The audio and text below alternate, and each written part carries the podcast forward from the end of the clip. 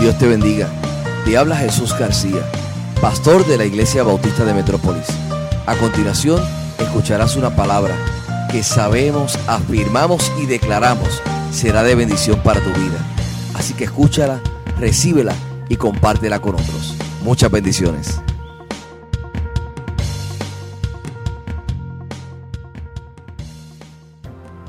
Dios te bendiga, qué bueno estar una vez más en esta hora.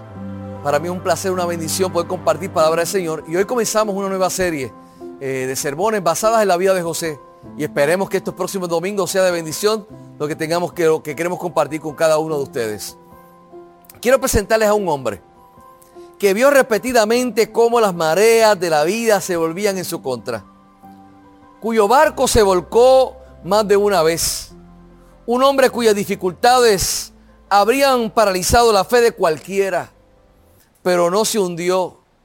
Venció y se elevó por encima de las olas de la adversidad. Superó estas dificultades gracias a su filosofía de vida. Su nombre es José. Y cuando vamos a la historia, al texto bíblico del libro de Génesis, nos presentan a José cuando solo tenía 17 años. Nació de una familia disfuncional. Su madre Raquel está muerta. Su papá Jacob es ahora un anciano que no siempre había sido piadoso. Jacob ha tenido dos esposas y dos concubinas, de las cuales ha engendrado 12 hijos y un número indeterminado de hijas. Y todos viven prácticamente bajo el mismo techo. Eso habría sido bastante difícil de manejar para algunas familias. Pero las cosas eran un poco más complicadas para José. A sus hermanos, José no les agradaba mucho. Y no estoy seguro de que pudiéramos culparlos mucho por los sentimientos de ellos hacia él. Hubo un tiempo en que José estuvo en el campo con sus medio hermanos, los hijos de las concubinas de su padre, Bila y Silpa. José aparentemente observó a estos chicos haciendo algo que no deberían haber hecho y se lo digo a su papá. Agregue a esto el hecho de que José era el niño favorito de su papá, porque su madre Raquel era la esposa favorita de Jacob. Y este favoritismo se volvió dolorosamente obvio cuando Jacob le dio a José un abrigo elegante. Imagínese por un momento sacar a uno de sus hijos y comprarle el abrigo más elegante que siempre han querido.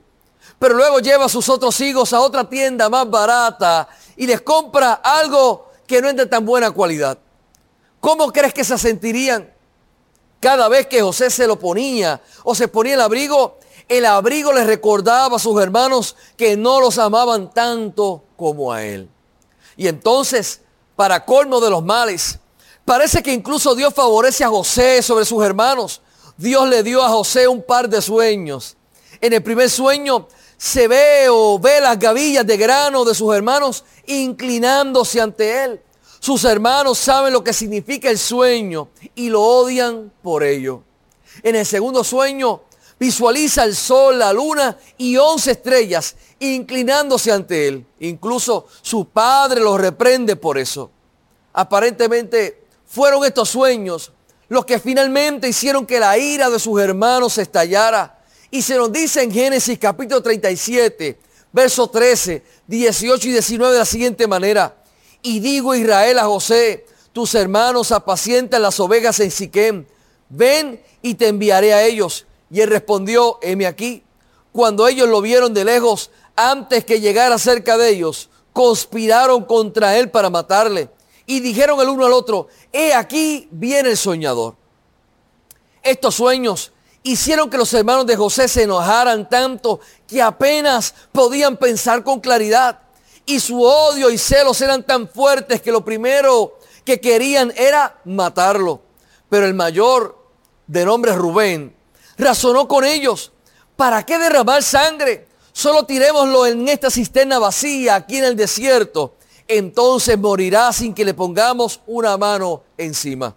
Entonces agarraron a José, cuenta la historia, le arrancaron su odiado abrigo y lo arrojaron a una cisterna cercana. Y sospecho que tenía la intención de dejarlo allí hasta que muriera. Aparentemente no habían renunciado a la idea de matar a José directamente, porque en Génesis 37 Versos del 25 al 27 nos dice, y se sentaron a comer pan, y alzando los ojos miraron, y aquí una compañía de ismaelitas que venían de Galaad, y sus camellos traían aromas, bálsamo y mirra, e iban a llevarlo a Egipto. Entonces Judá dijo a sus hermanos, ¿qué provecho hay en que matemos a nuestro hermano y encubramos su muerte? Venid, vendámosle a los ismaelitas, y no sea nuestra mano sobre él, porque él es nuestro hermano, nuestra propia carne, y sus hermanos convinieron con él. Como dije, José tenía una familia muy disfuncional. Durante los siguientes 13 años, José pasa su vida en la esclavitud y prisión y al final de ese tiempo tiene dos hijos mientras está en Egipto. Génesis 41, versos 51 y 52 dicen de la siguiente manera, y llamó José el nombre del primogénito Manasés, porque digo, Dios me hizo olvidar todo mi trabajo y toda la casa de mi padre. Y llamó el nombre del segundo Efraín, porque digo, Dios me hizo fructificar en la tierra de mi aflicción. En otras palabras, hermano y hermana, José no se limitó a nadar de espaldas, a flotar y pasarla bien por la vida. José sintió dolor, sufrió y conoció el dolor y la tristeza. Yo quiero compartir tres cosas importantes de esta historia, de esta primera parte en esta hora. Número uno, pensarías que la vida de José lo habría amargado y resentido. Piensa en lo que habría sido ser un joven, odiado por su familia, separado de su padre, llevado a una cultura extraña sin esperanza de volver jamás. ¿Podrías culparlo si le hubiera dado la espalda a todo lo que había creído y se hubiera acurrucado en algún lugar y hubiera muerto? Mire, cuando se enfrenta a las tragedias como estas, nos recuerda a la siguiente canción que dice, cúbreme, bajo tus alas hoy, tómame, contigo quiero estar.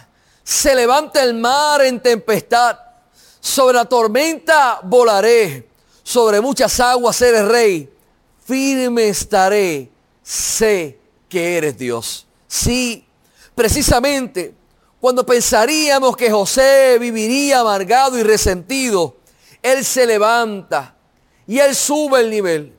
Y vemos cómo Dios lo honra y lo bendice en medio de sus circunstancias. Hoy yo quiero dejarte saber lo siguiente, antes de proseguir al siguiente punto. Es que aquella cisterna donde fue lanzado José era una cisterna de propósito. Y yo quiero dejarte saber que a veces en la vida, cuando sientes que te han arrojado en una cisterna, una cisterna que está vacía, donde piensas que es el final, esa cisterna es una cisterna de propósito. Yo quiero, hermano y hermana, que en esta hora usted entienda que en medio de la cisterna, en medio del momento difícil, en medio de la incomprensión, en medio del dolor, ahí dentro de la cisterna, Dios sigue teniendo propósito. Hoy yo vengo a decirte, hermano y hermana, que tu vida, tu casa, tu familia tiene propósito. Vale el esfuerzo alabar a Dios aún dentro de la cisterna. Y si tú te encuentras ahora dentro de la cisterna, yo te invito a que cantes, a que alabes y glorifiques a Dios, porque Dios aún en la cisterna hará cosas grandes y maravillosas. Se levanta el mar en tempestad sobre la tormenta volaré, sobre muchas aguas eres rey, firme estaré, sé que eres Dios. Canta aún dentro de la cisterna.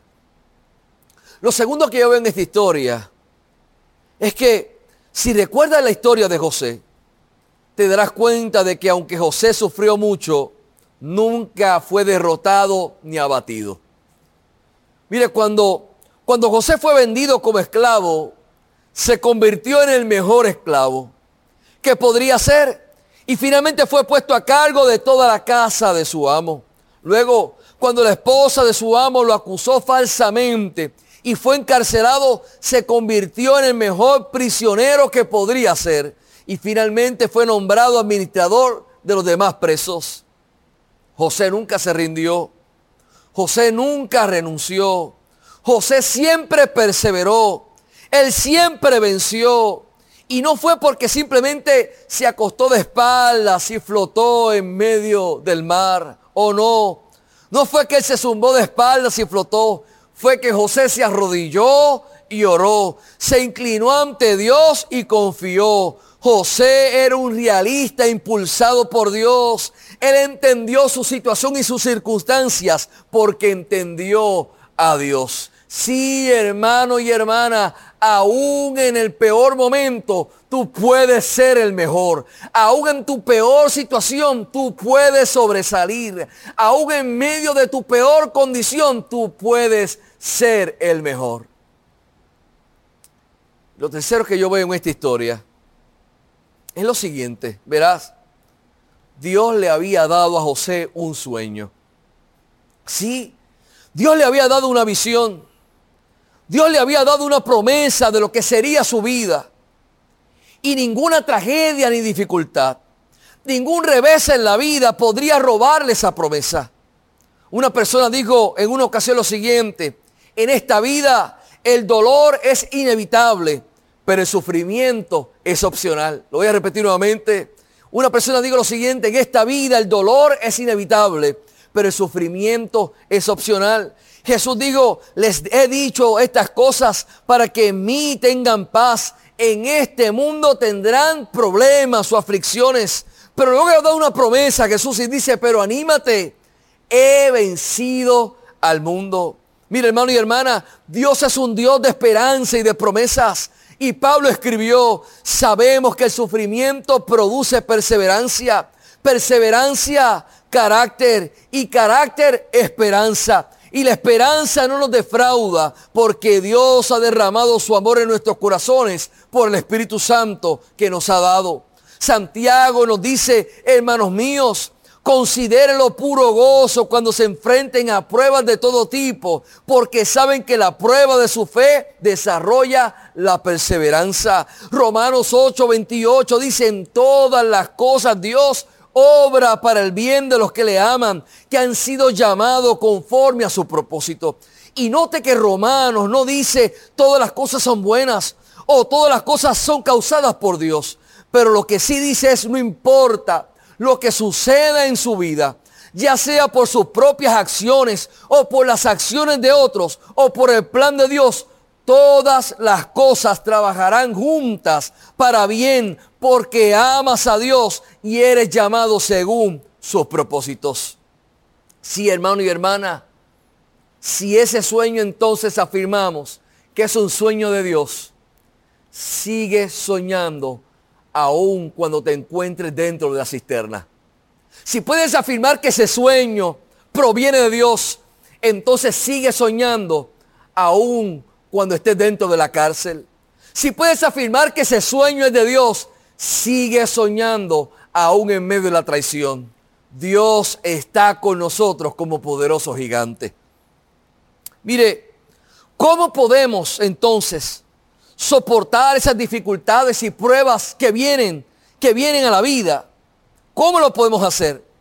Lo podemos hacer porque sabemos que Dios tiene un plan para nuestras vidas. Si hoy, este domingo, este, este domingo primero de noviembre, vengo a dejarte saber que Dios tiene un plan para nuestras vidas. Dios tiene un plan para tu vida. Finalizando este año, este año muy difícil, muy complicado. Yo quiero finalizar este año dejándote saber que Dios sigue teniendo un plan para tu vida. Dios tiene un plan para tu vida.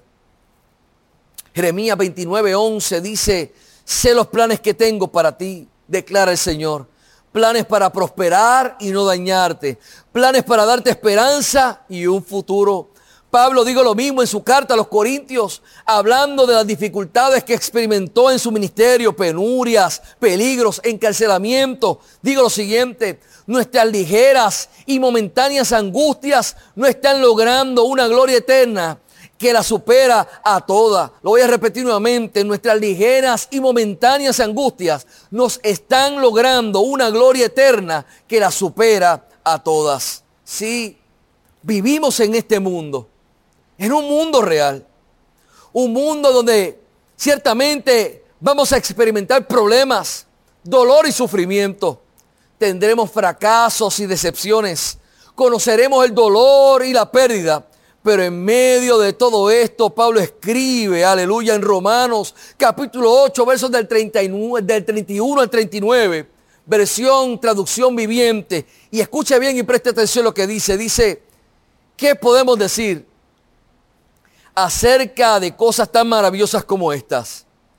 Si Dios está a favor de nosotros, ¿quién podrá ponerse en nuestra contra? Si Dios no se guardó ni a su propio Hijo, sino que lo entregó por todos nosotros, ¿no nos dará también todo lo demás? ¿Quién se atreve a acusarnos a nosotros, a quienes Dios ha elegido para sí? Nadie, porque Dios mismo nos puso en la relación correcta en Él. Entonces, ¿quién nos condenará? Nadie porque Cristo Jesús murió por nosotros y resucitó por nosotros. Y estando sentado en el lugar de honor a la derecha de Dios e intercede por nosotros. El verso 35 dice, ¿acaso hay algo que pueda separarnos del amor de Cristo? ¿Será que Él ya no nos ama si tenemos problemas o aflicciones? Si somos perseguidos o pasamos hambre o estamos en la miseria o en peligro o bajo amenaza de muerte como dicen las escrituras, por tu causa nos matan cada día, nos tratan como ovejas en el matadero. Claro que no dice verso 37. A pesar de todas estas cosas, nuestra victoria es absoluta por medio de Cristo, quien nos amó. Y estoy convencido de que nada podrá jamás separarnos del amor de Dios, ni la muerte, ni la vida, ni ángeles, ni demonios, ni nuestros temores de hoy, ni nuestras preocupaciones de mañana, ni siquiera los poderes del infierno pueden separarnos del amor de Dios. Ningún poder en las alturas ni en las profundidades. De hecho, nada en toda la creación podrá separarnos del amor de Dios que está revelado en Cristo Jesús, Señor nuestro. Nada absolutamente nada te puede separar del amor de Dios. Por eso, por eso yo te invito, finalizando este año 2020, entrando ya en la parte final de este año, hoy Dios nos invita a usted y a mí a seguir soñando porque la cisterna tiene propósito. Sí, sigue soñando ¿Por qué has decidido poner tu esfuerzo, tu confianza, tu fe, tu fidelidad en el Dios que sobrepasa, en el Dios que es más grande que la cisterna? La cisterna tiene propósito. Sigue soñando en el nombre de Jesús. Cuando las mareas, cuando las mareas de la vida se vuelvan contra ti y la corriente trastorna tu barco, no desperdicies esas lágrimas en lo que podría haber sido. Acuéstate boca arriba y flota. Eso, eso me recuerda al momento en que los discípulos estaban en un mar inquieto. Las olas amenazaban con abrumar y hundir su pequeño bote. Las olas estremecían, movían, sacudían el barco. Y dice esa historia que Jesús estaba durmiendo. En medio de la tormenta, Jesús dormía. En medio de la tempestad, Jesús dormía. Jesús dormía porque estaba confiado en que su vida, la barca, los discípulos tenían un propósito. Llegarían al otro lado porque su vida tenía propósito. Pero sí, los discípulos fueron, estaban desesperados. Y fueron y lo despertaron diciendo, Señor, sálvanos, nos vamos a ahogar. Y cuenta la historia que Jesús respondió, hombres de poca fe, ¿por qué tienen tanto miedo? Dice la historia entonces que luego Jesús se levantó y reprendió a los vientos y a las olas y todo quedó en calma. Los hombres, los discípulos, estaban asombrados y preguntaron, ¿Qué clase de hombre es este? Hasta los vientos y las olas le obedecen. Sí, aquel hombre era Jesús. Sigue siendo Jesús. Aquel hombre es el Dios Todopoderoso, el que nos acompaña aún dentro de las cisternas vacías y el que nos acompaña aún en medio de las barcas que se están estremeciendo por medio de la tormenta. Sea en el lugar donde te encuentres, sigue soñando, sigue soñando, sigue creyendo la palabra del Señor. ¿Y qué tal si seguimos creyendo que, que en medio de lo que resta de este año, seguimos afirmando que nuestra vida tiene propósito en Jesús? Qué palabra maravillosa. Saber que podemos confiar en el Dios Todopoderoso. Amén, amén y amén.